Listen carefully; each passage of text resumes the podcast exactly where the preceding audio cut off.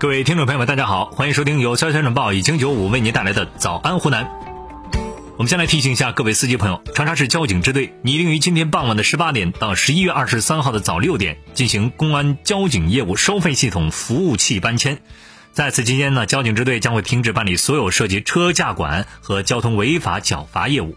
以下内容可能会与你有关系。长沙东二环将会有新的变化。近日，长沙市自然资源和规划局对外发布了高桥单元控规。G 零三杠 C 三七等地块的规划修改批前公示，根据公示呢，高桥八纵地块的建筑高度由原来的一百米调至一百五十米，这意味着东二环边将会迎来摩天大楼群。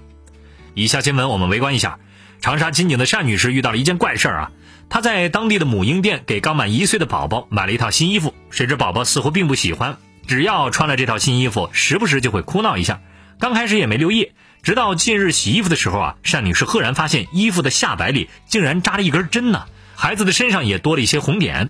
商家表示呢，肯定不是他们弄上去的。虽然厂家已经倒闭了，但是商家还是对单女士进行了赔偿道歉。单女士也希望以后商家能够对进货渠道严格把关。近日，网传广西灵山县人民政府办公室发布通知称，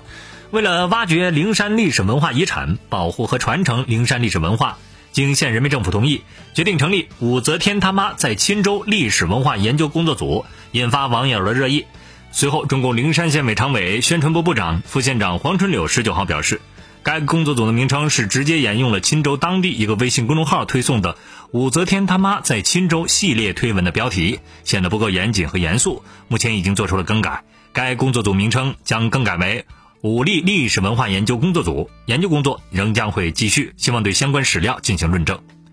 十一月十六号，有网友拍下了某上海网红店的卫生间偷窥女性的标志，并且反映给餐厅老板，说这是拿性骚扰开玩笑。当天晚上，该餐厅老板表示这是一种幽默，不觉得有什么问题。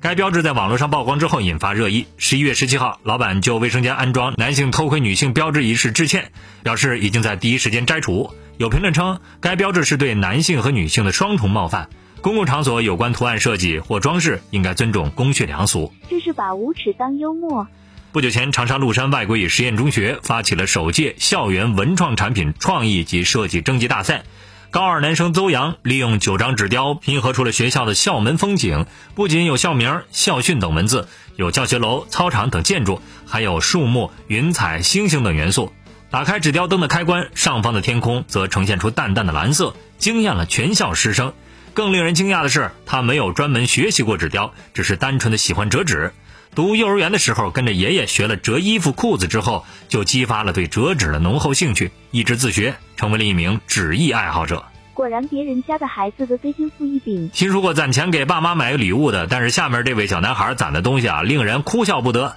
山东济宁一位网友发布了一段让人啼笑皆非的视频，视频中一男孩偷偷在书包里藏了一沓冥币，妈妈发现后问孩子藏钱干什么，孩子说是给妈妈花的。童言无忌，引得妈妈哭笑不得，只能回一句：“妈妈现在用不着。”